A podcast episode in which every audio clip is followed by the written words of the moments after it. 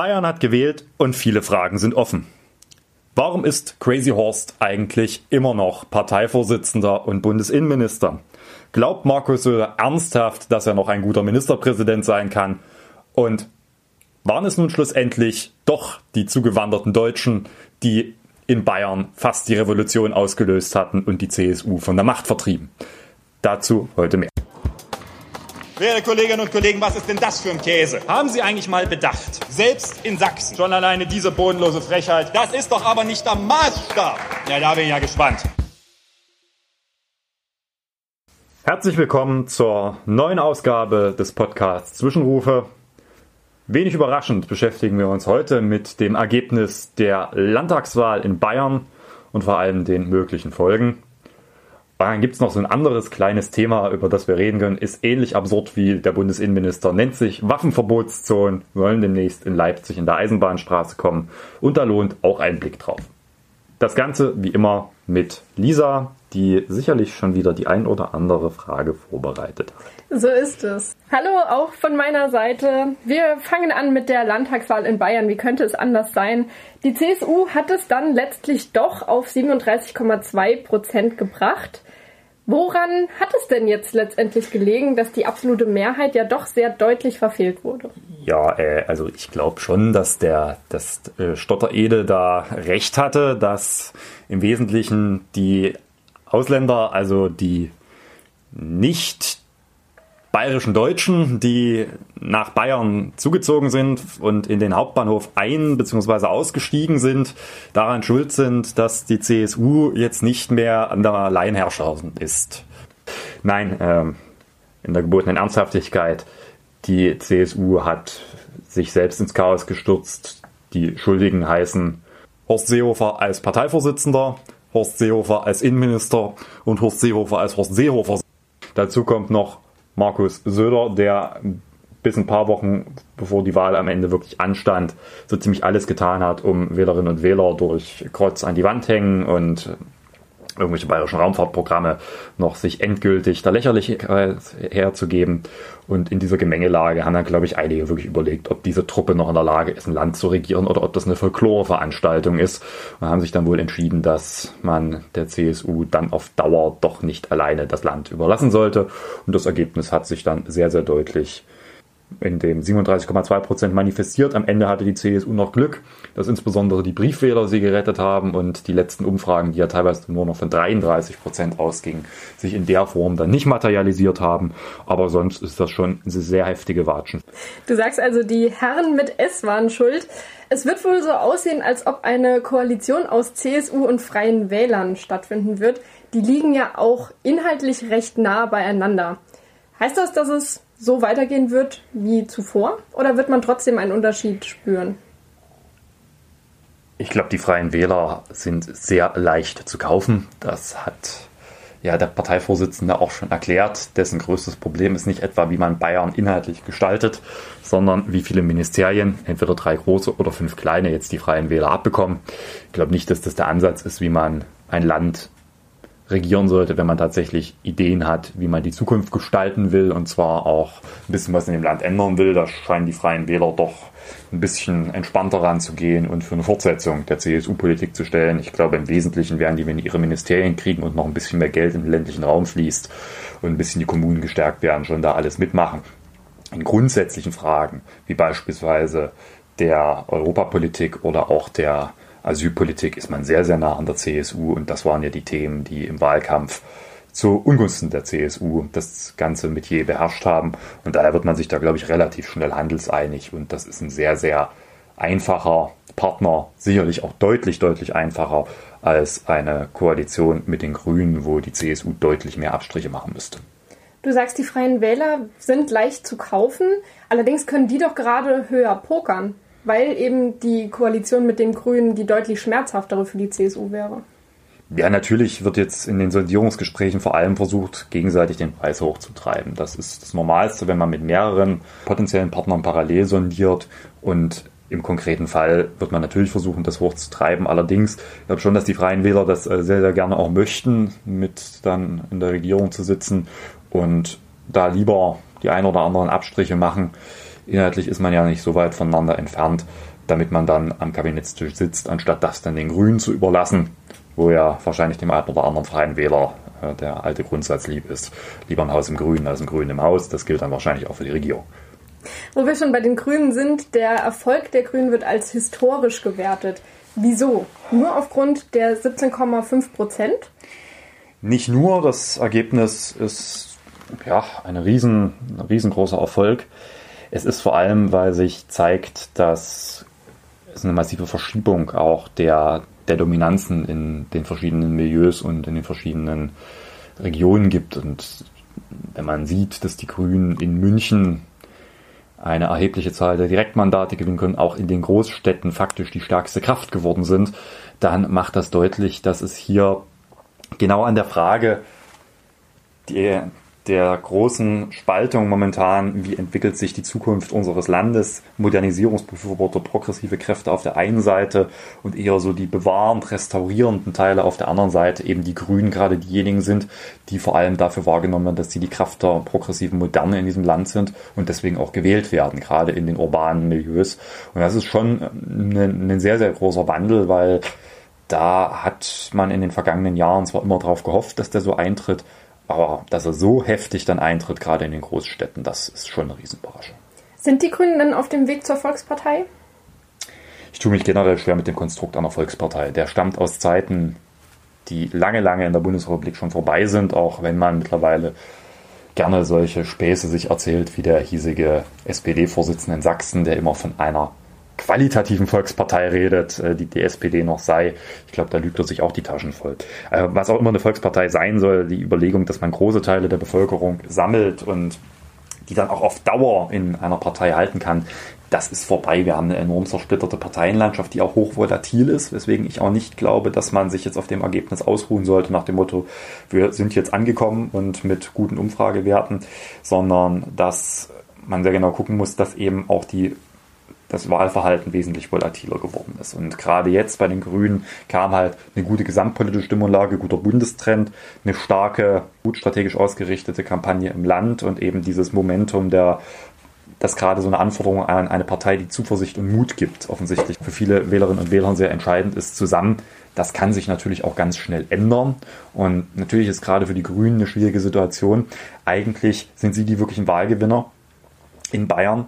Die Wahrscheinlichkeit, dass sie regieren, sind gleichwohl die ersten Sondierungen wohl durchaus positiver waren als ursprünglich gedacht, nicht sonderlich groß. Und was fängt man mit so einem Ergebnis in der Opposition an?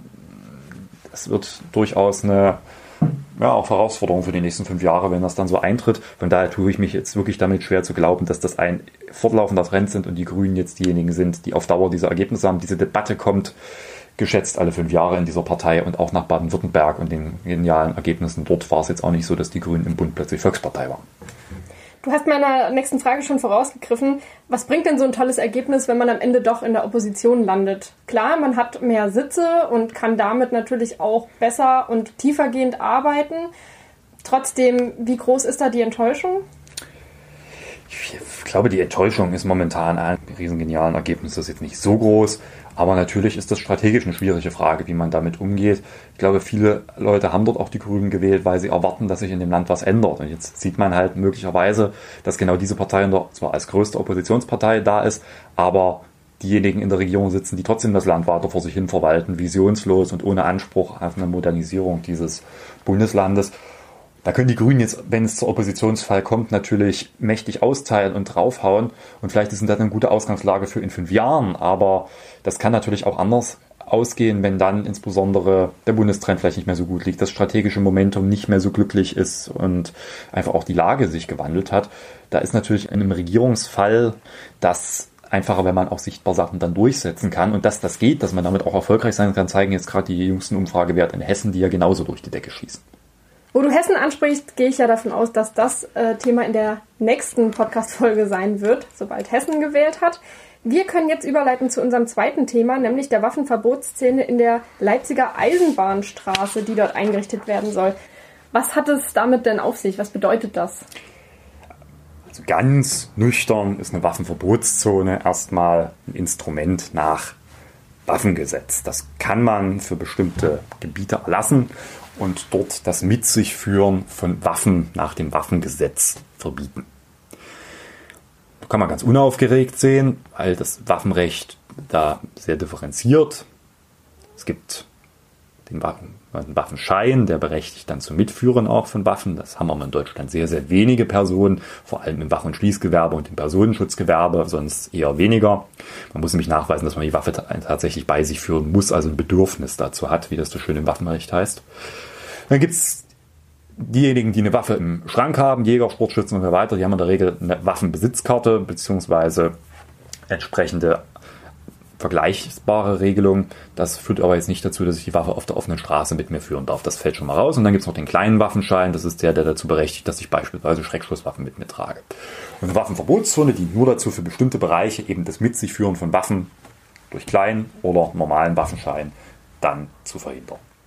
Wir haben ja schon mal über die gefährlichen Orte gesprochen. Hat denn diese Einrichtung der Waffenverbotszone damit etwas zu tun? Oder ist es einfach eine Doppelung, die da stattfindet? Das hat damit erstmal gar nichts zu tun. Das eine ist eine waffenrechtliche Überlegung, das andere stammt aus dem Polizeirecht. Aber die Folgen sind letztendlich die gleichen. Denn sowohl bei einem gefährlichen Ort habe ich die Möglichkeit, ohne Angabe von Gründen eine Person jederzeit zu kontrollieren und auch zu durchsuchen. Und gleichzeitig habe ich in diesen Waffenverbotszonen diese Möglichkeit dann auch, weil ich kann dann zur Durchsetzung eben kontrollieren, ob derjenige eine Waffe mit sich führt oder nicht. Und von daher sind das zwei unterschiedliche Materien, aber haben dieselbe Folge. Es gibt einen riesengroßen Kontrollbereich, in dem die Polizei jede Person ohne Angabe von Gründen kontrollieren kann. Das ist ein schwerer Eingriff in die Bürgerrechte und der muss sich dann auch daran messen, ob er geeignet ist, überhaupt das Ziel zu erfüllen. Und da gibt es halt bei den Waffenverbotszonen erhebliche Zweifel. Diese Waffenverbotszonen kennt man ja beispielsweise aus Hamburg von der Reeperbahn. Wie ist es denn mit der rechtlichen Umsetzung? Ja, rechtlich ist es eben auch nicht ganz so einfach, denn nicht alles, was wir als Waffe definieren, ist eine Waffe nach dem Waffengesetz. Vieles davon sind gefährliche Gegenstände, beispielsweise die berühmten Baseballschläger oder ähnliches. Das heißt, man muss rechtlich das dann vollständig absichern und dazu müssen die Kommunen in der Regel dann noch eine Polizeiverordnung erlassen, in dem für denselben Bereich das Mitführen von sogenannten gefährlichen Gegenständen dann verboten wird. Und dann kann man das auch kontrollieren. Wir wissen aber aus den Erfahrungen mit den Waffenverbotszonen, dass die Wirksamkeit nicht sonderlich groß ist. Zum einen wird ein erheblicher Anteil von Straftaten eben nicht mit Waffen begangen, die waffengesetzlich geregelt sind, sondern mit illegalen Waffen. Da habe ich bereits jetzt die Möglichkeit, über das normale Polizeirecht jede Person zu kontrollieren, bei dem ich den Verdacht habe, dass sie illegal eine Waffe mit sich führt. Zum anderen führt das in der Regel auch nur zur Verdrängung des Problems und nicht zur Lösung des Problems. Und zum Dritten, und das sieht man gerade an der Leipziger Eisenbahnstraße, bringt es insbesondere dann nichts, wenn man schon die ganze Zeit erhebliche Kontrollmaßnahmen durchführt. Wir hatten es ja gerade schon, die Leipziger Eisenbahnstraße ist als gefährlicher Ort definiert, das heißt, dort kann jederzeit schon kontrolliert werden. Man tut das ja auch regelmäßig dort. Gleichzeitig ist offensichtlich das Problem dadurch nicht gelöst worden, sonst würde man jetzt keine Waffenverbotszone einführen. Und das ist einfach pure Symbolpolitik, die dort betrieben wird weil letztendlich klingt das dann immer schön. Wir haben jetzt eine Waffenverbotszone eingerichtet. Es bringt keinerlei Mehrwert für die Menschen, die da wohnen oder überhaupt für die Gesellschaft. Es bringt aber der Polizei noch mehr Möglichkeiten, einfach Kontrollen durchzuführen. Und am Ende brauchen wir ja auch noch Polizisten, die die Kontrollen durchführen und die haben wir in Sachsen sowieso viel zu wenig. Hat man die Einrichtung der Waffenverbotszone vorgenommen, um der zeitlichen Dauer dieser gefährlichen Orte so ein bisschen entgegenzuwirken? Weil die werden ja immer wieder überprüft und könnten ja auch mal wegfallen. Hat man deswegen auf diese Waffenverbotszone zurückgegriffen?